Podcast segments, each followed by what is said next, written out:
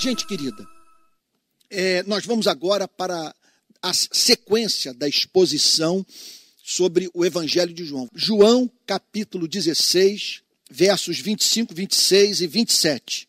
Ok? Em mais dois domingos nós terminamos o capítulo 16.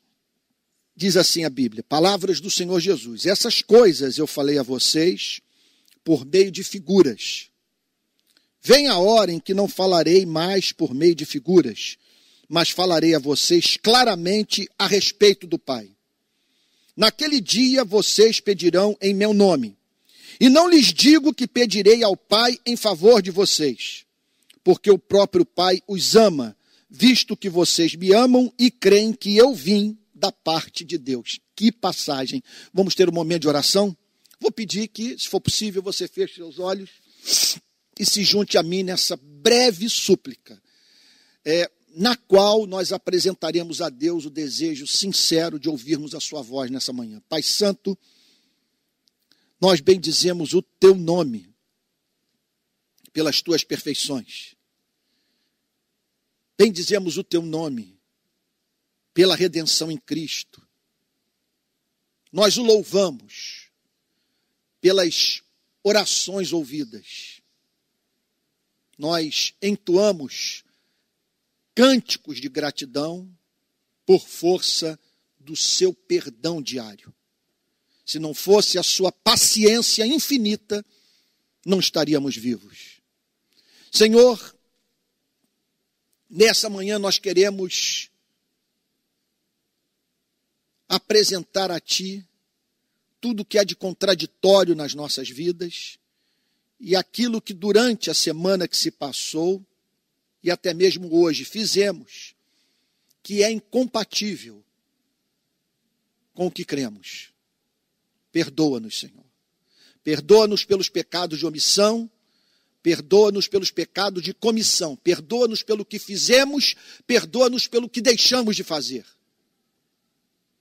E agora, Senhor, ilumina o texto, que entendamos o seu significado, que possamos estar ali ao lado dos discípulos, naquele cenáculo, ouvindo a mensagem do Salvador e a decodificando tal como os discípulos puderam compreendê-la mediante a ação do Espírito.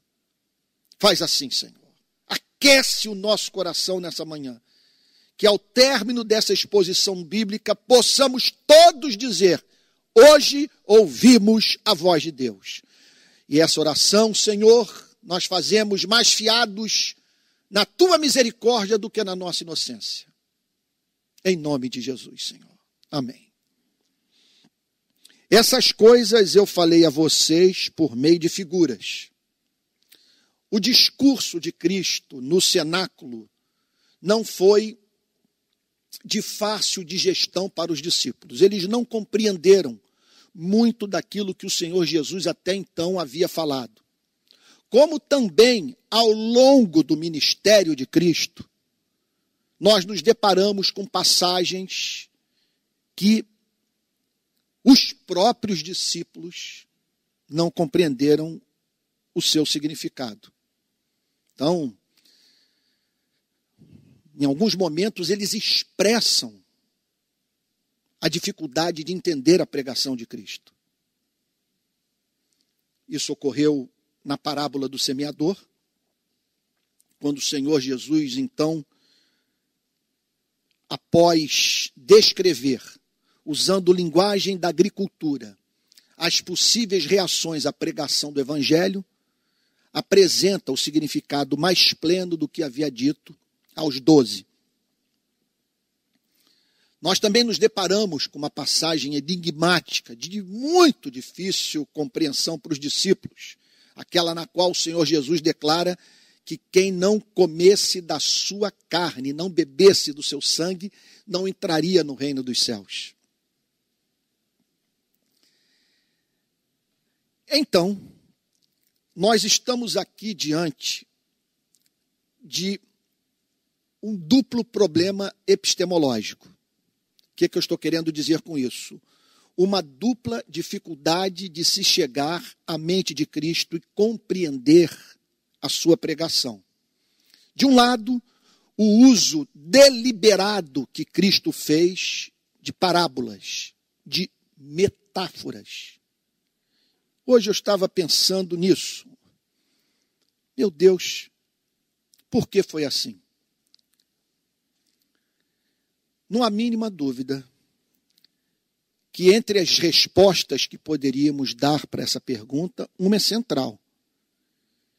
Que ao usar dessa linguagem, o Senhor Jesus estava estabelecendo um teste para os seres humanos. Qual a natureza desse teste? Ele consistia em provar o nível de interesse daqueles que o ouviam pelas verdades que Cristo proclamava.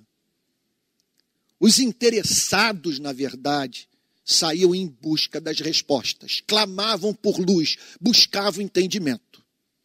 Então, permita-me fazer uma aplicação desse ponto. Não há mínima dúvida que as escrituras são perspícuas, usando aqui a terminologia dos reformadores elas são claras na sua mensagem central. Esse é um grande pressuposto da reforma protestante no século XVI.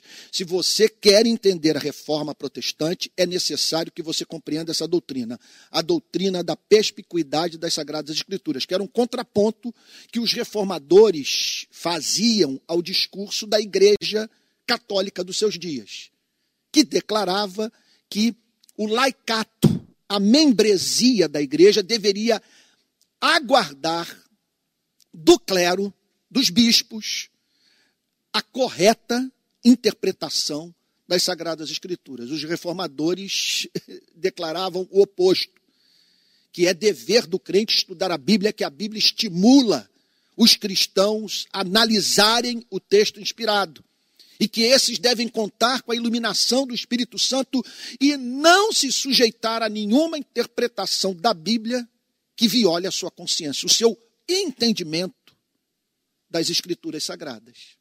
Alguns dizem que aí está a semente da democracia no mundo ocidental. Contudo, os reformadores entendiam que a igreja sempre precisará de mestres e que há pessoas no corpo de Cristo dotadas da capacidade de tornar redondo o que é quadrado, do ponto de vista teológico, na teologia. E que, portanto, há de fato passagens de difícil, de difícil entendimento e para cuja interpretação nós humildemente podemos e devemos contar com a ajuda dos irmãos na fé que receberam esse dom de ensinar com graça, com poder e com clareza. Portanto, há uma dificuldade inerente à comunicação da verdade, por mais que Deus seja claro no enunciado da doutrina.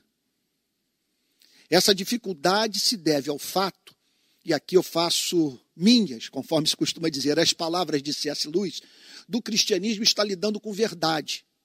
Você pode apresentar uma religião simples quando você não tem a mínima preocupação em proclamar aquilo que é verdadeiro. Se você se dispõe a proclamar a verdade, você terá que lidar com as complexidades da verdade que é algo mais complexo do que a doutrina da Trindade, é, desaf tem desafiado, nesses dois mil anos de história da igreja, as melhores mentes. Então, se os cristãos estivessem a inventar religião, jamais criariam uma doutrina como essa, mas simplesmente eles encontram nas escrituras sagradas declarações explícitas referentes à existência do Deus Pai, do Deus Filho, do Deus Espírito Santo num livro que ao mesmo tempo declara que há um único Deus. Então, há uma dificuldade, repito, que é inerente ao processo de nós compreendermos a mente de Deus tal como essa mente se revelou nos textos do Antigo e do Novo Testamento. Agora há um outro problema, que se relaciona não apenas à complexidade dessa espécie de conhecimento. Estamos falando sobre Deus, sobre os, a sua criação, sobre a história da humanidade e a relação da soberania de Deus com o que ocorre debaixo do sol. Trata-se, portanto, de, de, de verdade ou de um conjunto de verdades altissimamente complexo. Mas soma-se a isso um outro problema: a nossa limitação. Muitas vezes aquilo que é claro em razão da nossa propensão ao pecado, se torna obscuro. Sabe? É, eu vou lhes dizer, eu acho que eu falei isso recentemente aqui numa pregação, tenho falado nas, nas lives que tenho feito por aí. É, é, eu não tenho ocultado de ninguém as crises que eu tenho com o protestantismo brasileiro. Crises profundas a ponto de ver setores do protestantismo como uma outra religião, muito diferente da fé que conheci por meio da revelação de Cristo. Essas crises passam por uma série de pecados que detecto na vida de cristãos evangélicos brasileiros. Entre os elementos que me causam perturbação, há um que mexe profundamente com a minha vida do ponto de vista ministerial. Ora, eu vivo da pregação. É, o meu principal chamado é falar de Cristo, é expor as Sagradas Escrituras. Eu diria que de tudo que eu faço na vida é a única coisa que eu não abriria a mão. É minha intenção morrer proclamando a palavra de Deus. Num lugar como esse, por exemplo. Contudo, pare para pensar no desânimo que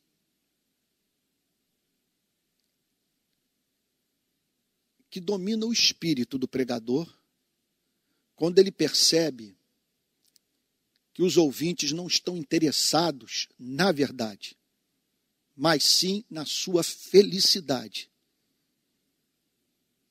E que, portanto, eles ouvem, trazendo para a conferência, para o congresso, para a igreja, um filtro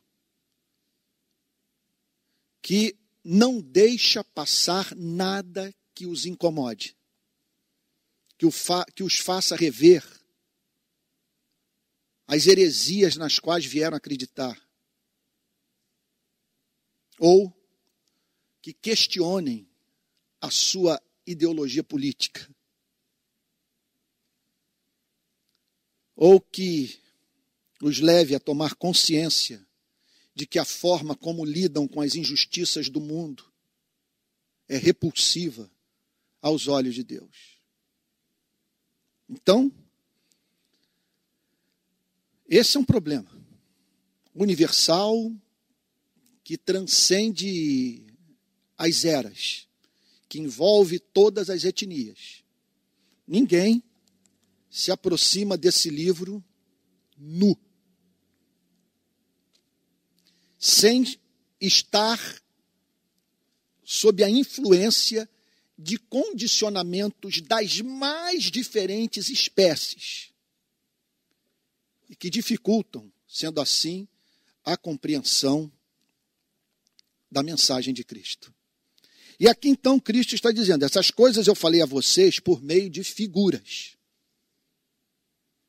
Agora, vem a hora, então estava se aproximando um ponto absolutamente distinto da relação de Deus com seu povo, em que essa dificuldade intelectual seria sobrepujada pelo nível de luz que a igreja haveria de receber. Vem a hora em que não falarei mais por meio de figuras. Vem a hora em que não falarei mais por meio de figuras. Há um processo nesse, nessa intenção de Deus de revelar-se a si mesmo à sua igreja. Há verdades para cuja compreensão é necessário que Deus intervenha na história, sinalizando a sua verdade, de modo que outras verdades mais possam ser compreendidas pela igreja. É impressionante, nesse sentido, nós observarmos o que aconteceu no início do século XX. A Primeira Guerra Mundial, seguida da Segunda Guerra Mundial. Esses dias eu usei uma linguagem, inclusive dura, ao descrever o que aconteceu com a filosofia moderna na Primeira Guerra e na Segunda Guerra Mundial. Eu diria que o ímen da ingenuidade humana foi rompido. O que, que eu estou querendo dizer com isso? Se voltarmos para o século XIX, nós vamos encontrar pensadores de direita e de esquerda declarando a seguinte coisa: que pela razão nós vamos eliminar os problemas do mundo e construiremos modelos de sociedade justos, igualitários, de maneira que as descobertas que fizemos nos últimos séculos, que culminaram na Revolução Francesa, na Declaração de Independência dos Estados Unidos, na Revolução Industrial Inglesa, nos levarão a viver numa outra espécie de mundo.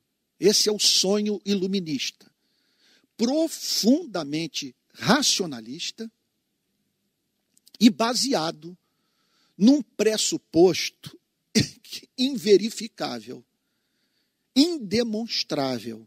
Eu diria o seguinte: refutado pela história da humanidade, que a nossa natureza é boa. Muitos acreditavam nisso.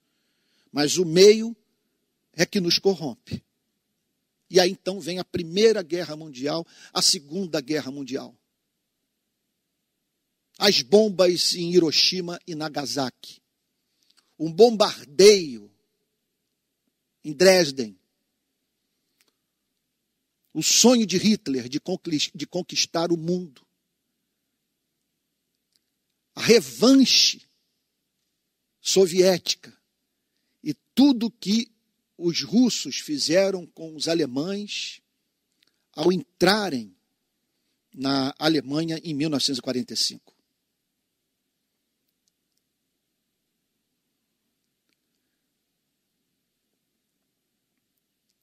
Há fatos que nos ajudam, fatos históricos, que nos ajudam a entender de uma forma mais profunda a doutrina. Me parece que, falando resumidamente, que as duas guerras mundiais nos ajudaram de uma forma toda especial a saber que o homem carece de redenção. Que nós somos inclinados ao mal que precisamos, portanto, de um redentor que nos salve da punição do pecado e que nos salve do pecado também. Agora, quando olhamos para esse texto, podemos observar com clareza que o Senhor Jesus está falando sobre algo muito mais sério, até mesmo do que a Primeira e a Segunda Guerra Mundial. Quando ele declara: Vem a hora em que não falarei mais por meio de figuras, ele está falando de, dos fatos históricos mais extraordinários da história da humanidade. A prisão, tortura, crucificação, morte, sepultamento, ressurreição e ascensão aos céus do Senhor Jesus. Sem a mínima dúvida, quando ele fala sobre naquela hora, ele está falando do que haveria, da doutrina de três anos de ensinamento que seriam vistos a partir desse, desses fatos históricos extraordinários. E sem os quais a igreja estaria privada da grande bênção descrita por Atos capítulo 2, a bênção de Pentecostes, o dilúvio do Espírito Santo, que fez com que a igreja obtivesse um nível de conhecimento clara, impressionantemente mais profundo do que os discípulos puderam obter, mesmo vivendo na companhia literal física palpável, tangível de Cristo. Ora, basta nós olharmos para a carta aos Efésios, ou analisarmos o texto de Romanos, ou a compreensão da justificação pela fé, tal como está registrada na carta aos Gálatas, ou o conceito de amor em 1 Coríntios capítulo 13. É sobre isso que o Senhor Jesus está falando. Vem a hora em que não falarei mais por, mais por meio de figuras, mas falarei a vocês claramente a respeito do Pai. Mas falarei claramente a vocês a respeito do Pai. O caminho será pavimentado, uma conquista será obtida, que é a conquista pelo sangue do Cordeiro, da bênção do Espírito Santo. A igreja será preparada com cuidado, amor, zelo, para que progressivamente conheça a verdade. O que nos ensina, portanto, que nós devemos seguir o modelo do Espírito Santo. Que modelo é esse? Não apresentar para aquele é, para o qual estamos anunciando a palavra de Deus aquilo que é de difícil de gestão. Então, é, tratar, por exemplo, das doutrinas da graça, do, do plano eterno de Deus de salvar pecadores, garantindo eternamente a sua redenção, é alimento pesado a ser digerido pelos experimentados, por aqueles que não são mais crianças, não são mais meninos e meninas levados de um lado para o outro por qualquer vento de doutrina.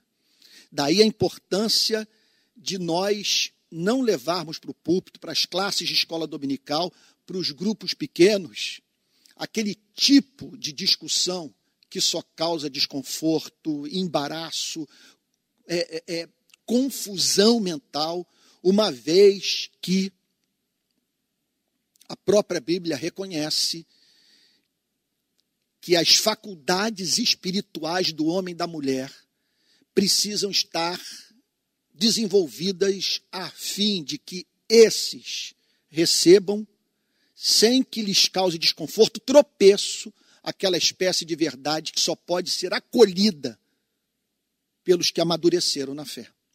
Então, vem a hora em que não falarei mais por meio de figuras, mas falarei a vocês claramente a respeito do Pai.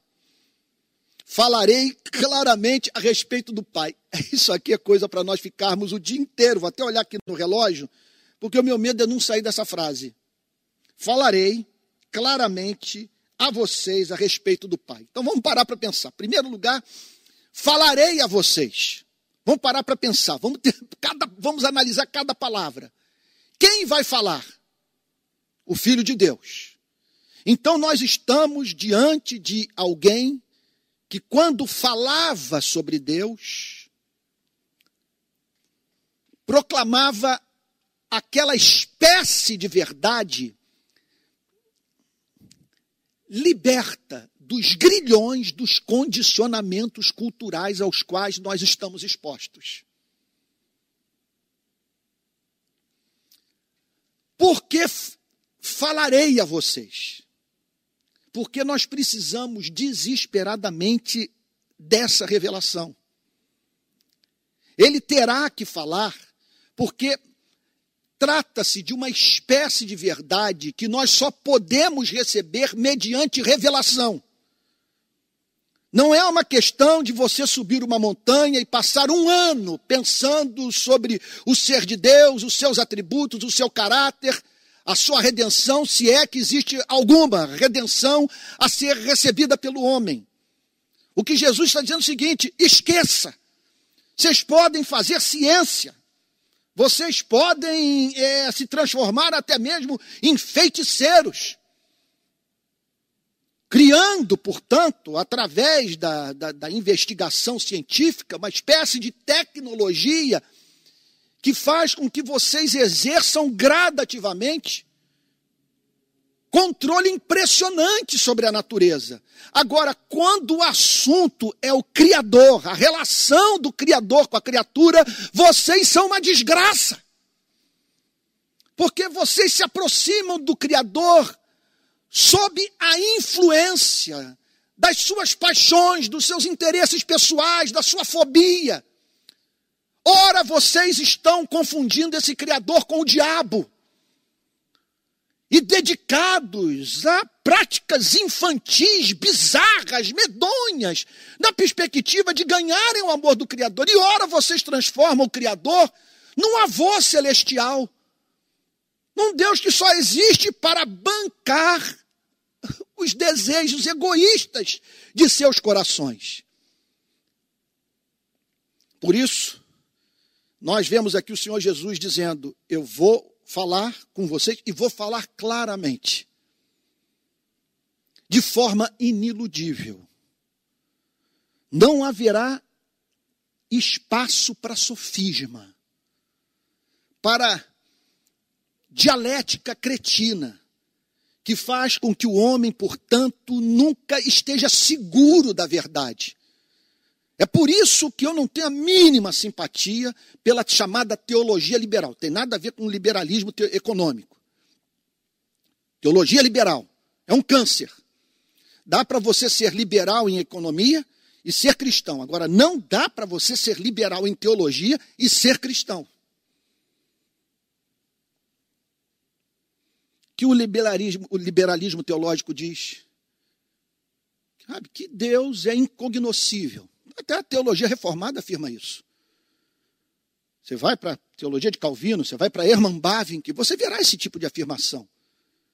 Mas não uma incognoscibilidade que impeça o homem de dizer que Deus existe, que ele é possuidor de, de, de, de atributos básicos presentes na vida dos seres humanos, que ele ama, que ele delibera, que ele pensa, que ele exerce governo soberano sobre o universo, que é possível você se dirigir a ele e o chamar pelo nome.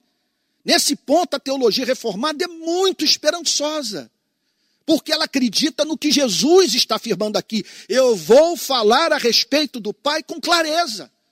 Então, aqueles que só falam no negativo, e é impressionante isso, só falam a partir daquilo que que se, que se deve negar com relação ao ser de Deus. Agora ficou pensando. É, o nível de conhecimento de Deus que essas pessoas, portanto, é, é, acabam é, sugerindo que possuem, a ponto de declarar que as espécies de, de declarações que são feitas que negam o que a teologia clássica costuma afirmar, por julgar que essa teologia está sendo presunçosa demais ao afirmar aquilo que não pode ser afirmado sobre um ser tão acima de nós. Eu espero que eu esteja sendo claro. Eu, eu não posso tolerar uma teologia que, que não me dá certeza de nada, eu não tenho convicção alguma com relação a Deus. Quando eu me aproximo dele, a oração para mim, sei lá, é alguma coisa completamente destituída de significado, que eu não sei quem ele é. Não sei a, a, como me dirigir a Ele, como me relacionar com Ele, em quem acreditar. Esse não é o Deus de Abraão, de Isaac, de Jacó. O Deus que foi conhecido pelo nome, pelos, pelo, pelo, pelo o seu Israel eleito. Então, vem a hora em que não falarei mais por meio de figuras, mas falarei a vocês claramente a respeito do Pai. Isso é importante de ser frisado. Não confunda cristianismo com pregação sobre moralidade. Muitos pensam que ser cristão significa apenas se preocupar com ética sexual. Vamos agora pensar na ética do tabaco, vamos agora pensar na ética do dinheiro, vamos pensar agora na ética da ingestão de bebida alcoólica, vamos pensar na ética da justiça social, da ética do pobre. Ora, é claro que há implicações éticas os pressupostos intelectuais do Evangelho para todas essas áreas da vida.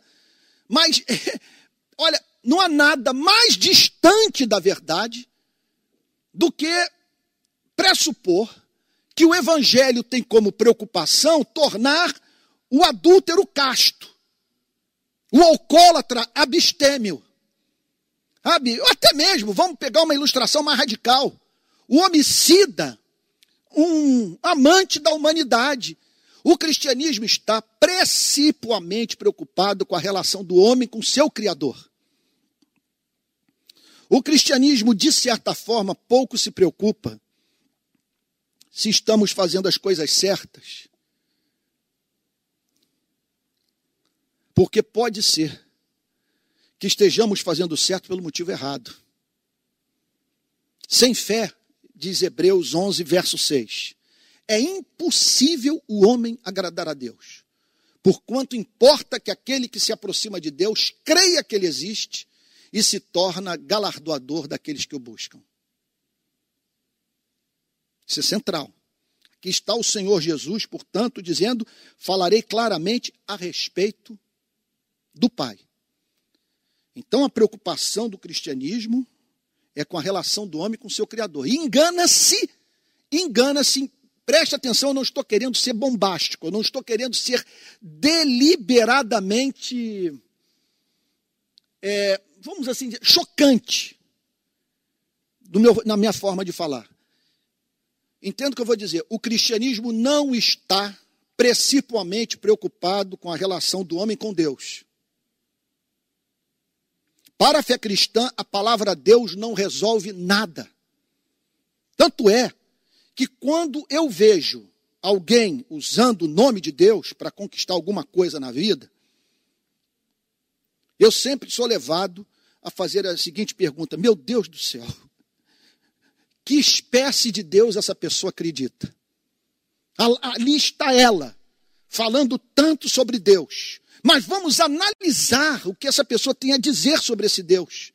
Por favor, defina esse Deus ao qual você diz servir. E aí então Nessas horas nós descobriremos que estamos diante de um ídolo, que ele está usando a mesma palavra que nós usamos na igreja, ele ou ela, mas sem prestar essa palavra o conteúdo evangélico revelado pela mensagem do próprio Cristo. O cristianismo não está interessado em Deus, ele está interessado no Pai. O cristianismo não quer que nós conheçamos a Deus. O cristianismo quer que nós conheçamos esse Deus doce, amoroso, perdoador que Jesus Cristo nos ensinou a chamar de Pai. Então eu falarei claramente a respeito do Pai. Então a igreja é um lugar no qual deve ser falado, deve se falar claramente sobre o Pai.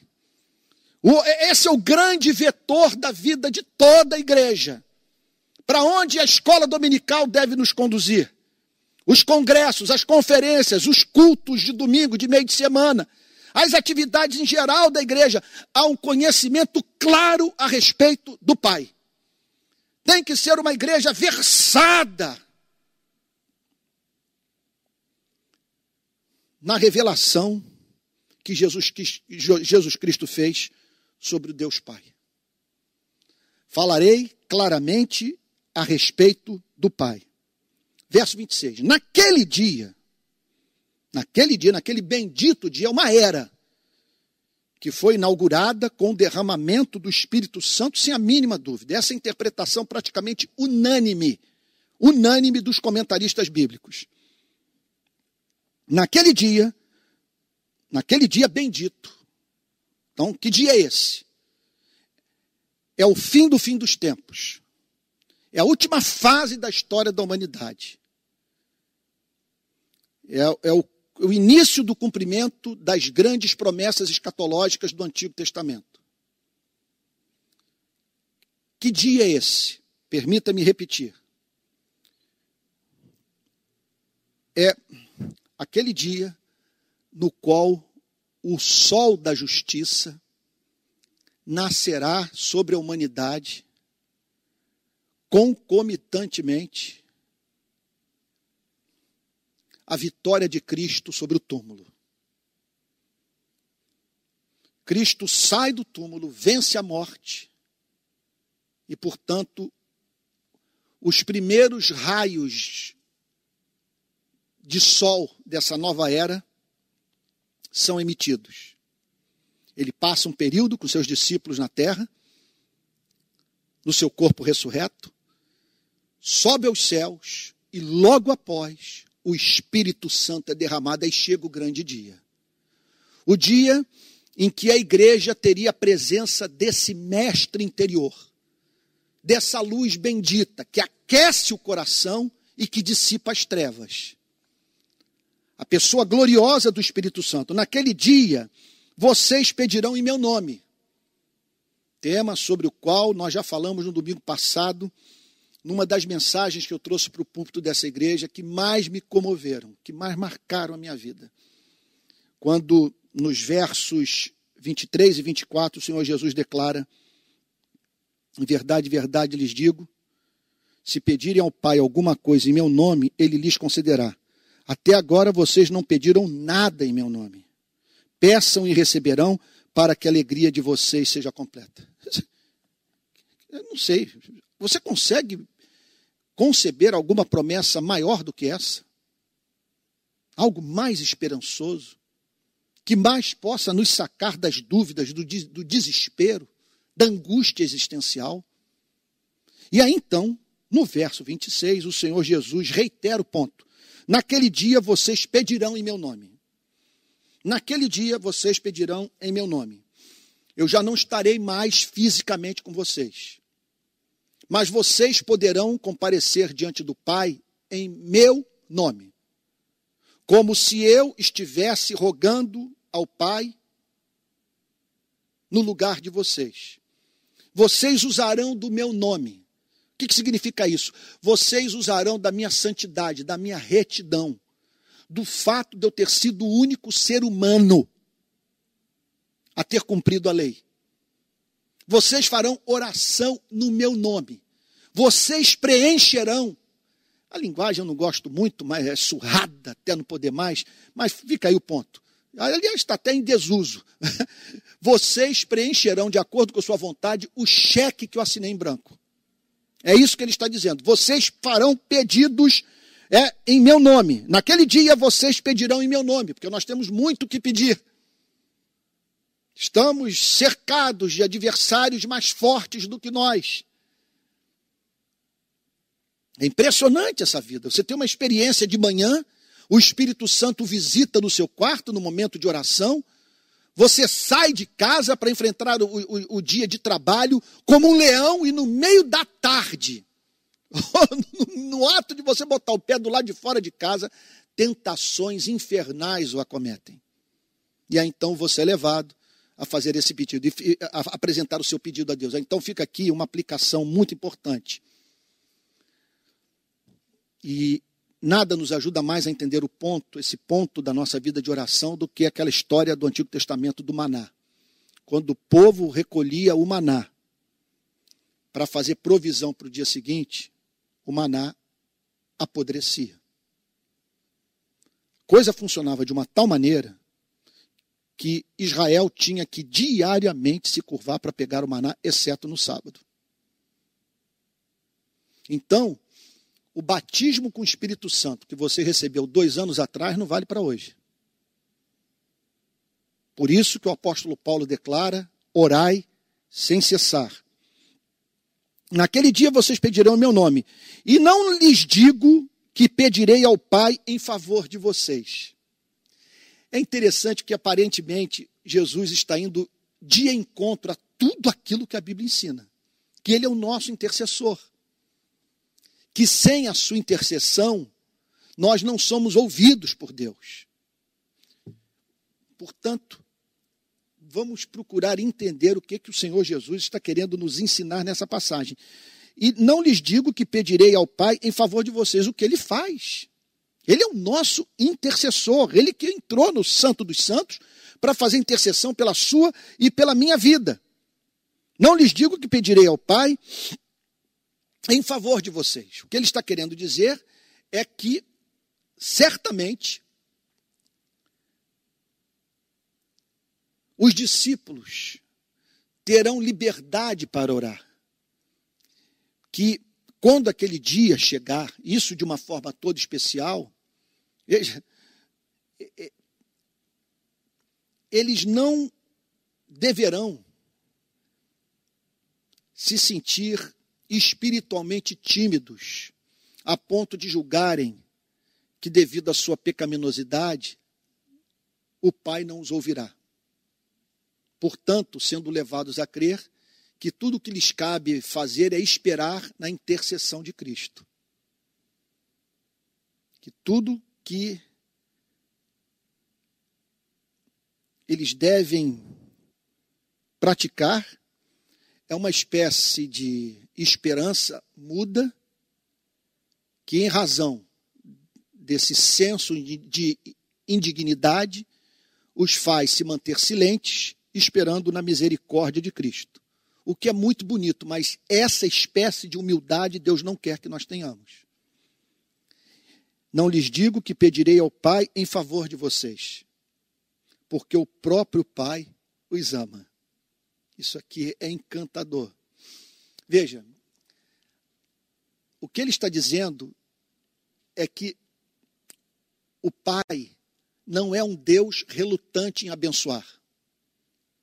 Um Deus, portanto, que tem que ser convencido pela defesa que esse advogado celestial faz da sua e da minha vida, a fim de ser justo a nós e atender a nossa súplica.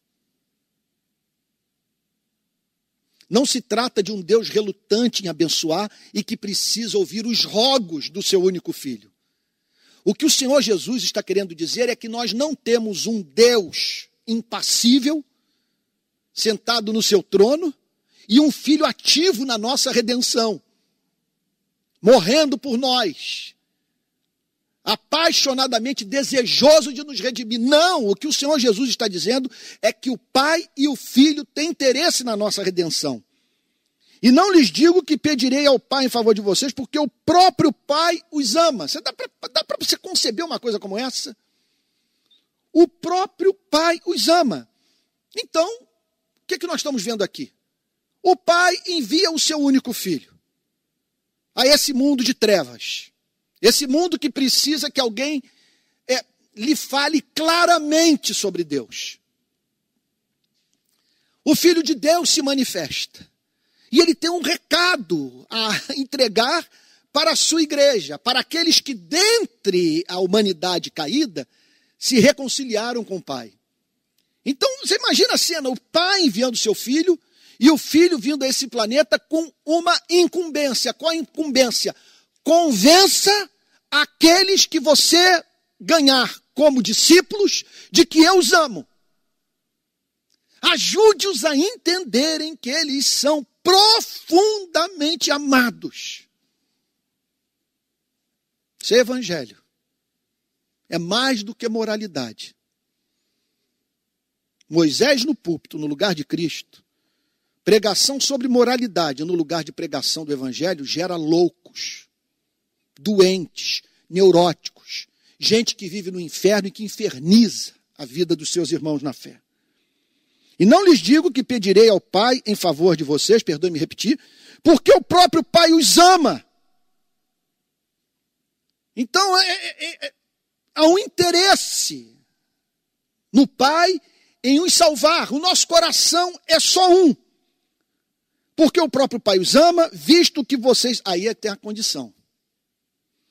E aqui nós nos deparamos com a difícil resposta neotestamentária para uma pergunta que crianças até mesmo fazem em escola dominical, que estão presentes também em seminários teológicos. Deus ama todos os seres humanos? Que resposta você daria para essa pergunta? À luz do Novo Testamento, nós podemos dizer que Deus ama a todos os seres humanos? Aqui o Senhor Jesus oferece uma resposta para essa pergunta tão importante porque o próprio Pai os ama. Então aqui nós vemos o Pai amando os seres humanos. Contudo, o Senhor Jesus condiciona esse amor.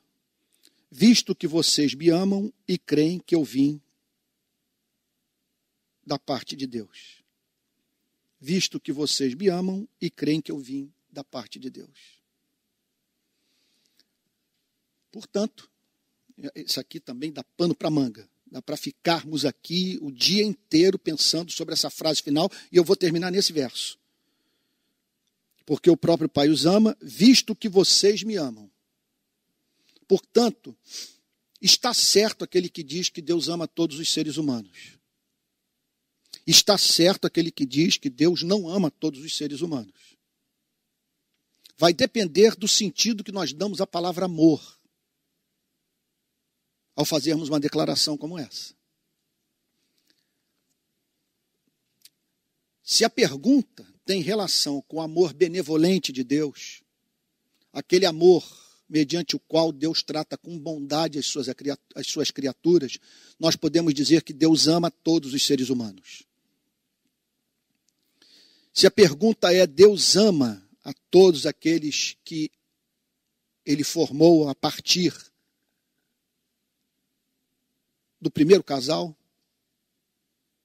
que ele criou a sua imagem e semelhança, nós temos que dizer sim, Deus ama todos os seres humanos.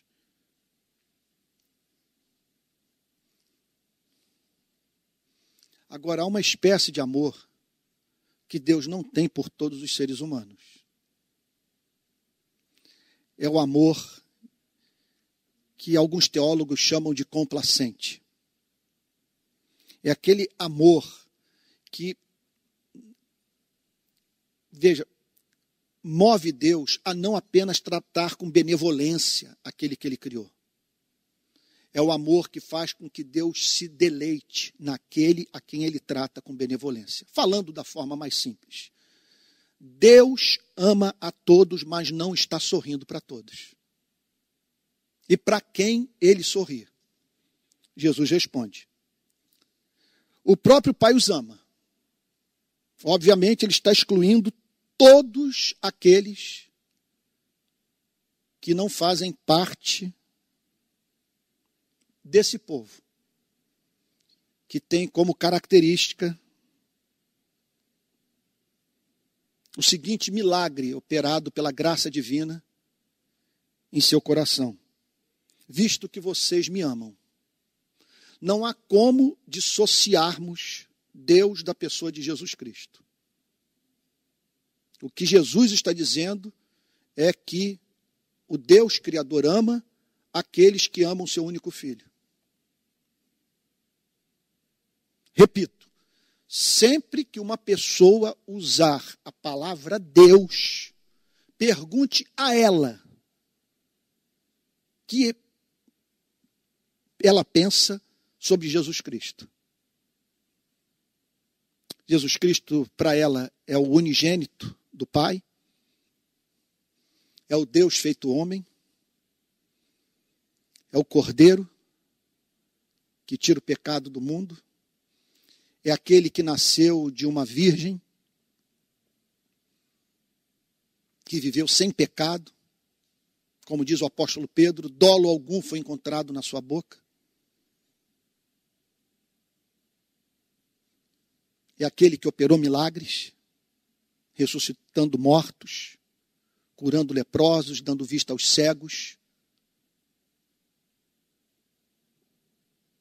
Que foi encontrado de madrugada andando pelo mar da Galileia. Aquele que não pôde ser retido pela morte. E que subiu aos céus e hoje está à direita do Deus Pai Todo-Poderoso. porque o próprio Pai os ama, visto que vocês me amam. O que ele está dizendo é que o Pai se deleita na vida daqueles que têm deleite em Jesus Cristo. Que o Pai ama ver pessoas amando Jesus Cristo. Que o Pai tem prazer em ver pessoas pensando sobre Jesus Cristo, proclamando Jesus Cristo preocupadas em encarnar a vida de Jesus Cristo. O próprio Pai os ama, visto que vocês me amam e creem que eu vim da parte de Deus. Esse ponto é central. Esse ponto é central. O Pai os ama. Por isso, ele, a, a oração de vocês é música para os ouvidos do Pai. O Pai tem prazer na companhia de vocês. E o Pai declara que espera que vocês se aproximem dele com a mesma liberdade que eu me aproximo do Pai. Agora tem um problema. Central. Veja só. O Pai os ama e os convida à intimidade de oração porque vocês me amam. Vocês têm afeição por mim. Vocês não são apenas teólogos. Vocês não são apenas experts em calvinismo. Vocês têm amor por mim. O pensar em mim comunica doçura ao espírito de vocês. E não apenas isso. Vocês me amam porque creem que eu vim da parte de Deus. Vocês me amam porque creem que a realidade última me enviou. Vocês me amam porque creem que eu não sou produto de uma idolatria. Que o que eu revelei a vocês é pura expressão, vamos assim dizer, usando as palavras de Francis Schaeffer, da verdade verdadeira. Repito, aquilo que corresponde à realidade última. Então, preste atenção no que eu vou lhe dizer.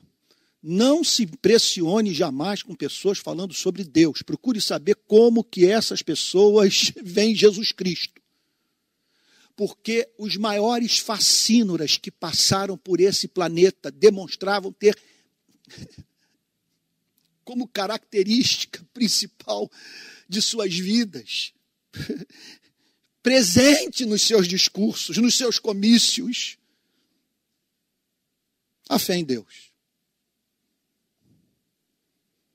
Então, pela fé em Deus, joga bomba, pela fé em Deus, tortura, pela fé em Deus, dissemina ódio, ah, pela fé em Deus, transforma igrejas em sinagogas de Satanás, pela fé em Deus, sabe, azucrina a vida das pessoas. Pela fé em Deus, leva as pessoas para sanatórios psiquiátricos. Pela fé em Deus, faz com que os homens confundam o Jeová com Satanás. Em Deus. Então, não é a fé em Deus que deve nos impressionar. Mas esse, esse Deus é o Deus de Jesus Cristo. Se esse Deus é o Deus revelado por Jesus Cristo, o Deus que diz que todo aquele que o conhece ama o próximo, especialmente quando o próximo está quebrado, moído pela vida, na pobreza, na indigência, preso, nu, faminto. Porque o pai diz que não há relação com ele sem misericórdia. Não basta ser teologicamente exato. Cristianismo sem compaixão é religião dos demônios. Não há relação com o pai sem a experiência de humilhação e choro. Só verão a face do Pai os que depuseram armas, largaram, abriram mão da rebelião, chegaram à conclusão que tem relação com a Primeira Guerra Mundial, com a Segunda Guerra Mundial, com as grandes chacinas e revoluções e genocídios, revoluções despropositadas que ocorreram nesse planeta que há princípios em sua vida, modos mediante os quais se relacionam com o próximo, que tem a ver com os grandes conflitos bélicos no planeta, com toda essa desigualdade, com toda essa miséria. E quem não tem essa compreensão e se humilha, e chora, para se levantar se sentindo não apenas perdoado, mas movido a tratar com compaixão os demais.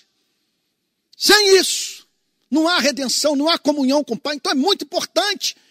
O que Jesus está falando sobre oração, ele está dizendo: venham, se aproximem, porque o Pai os ama. Mas ama quem? Aqueles que amam a Jesus Cristo e que creem que Jesus Cristo veio da parte do Pai e que por isso acolhem por inteiro a mensagem de Cristo. São humanizados pela pregação. São fazedores de pontes entre os seres humanos. Eles são chamados de pacificadores. Famintos e sedentos por justiça. Mansos.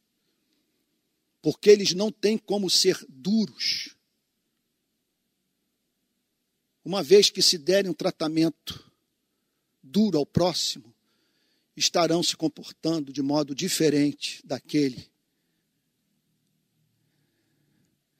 mediante o qual Deus os recebeu. Quando a sua presença chegaram, clamando por perdão. Então, essas coisas eu falei a vocês por meio de figuras. Vem a hora em que não falarei mais por meio de figuras, mas falarei a vocês claramente a respeito do Pai.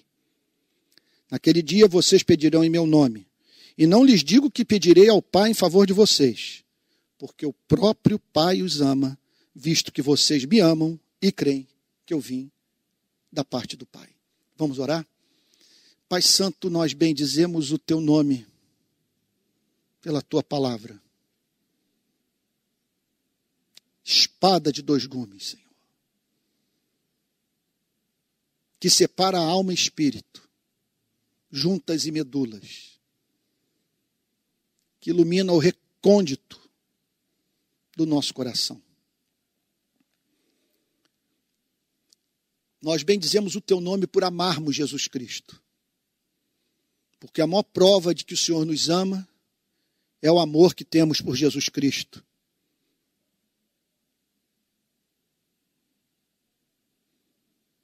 Senhor, nós queremos te dizer que só conhecemos um Deus.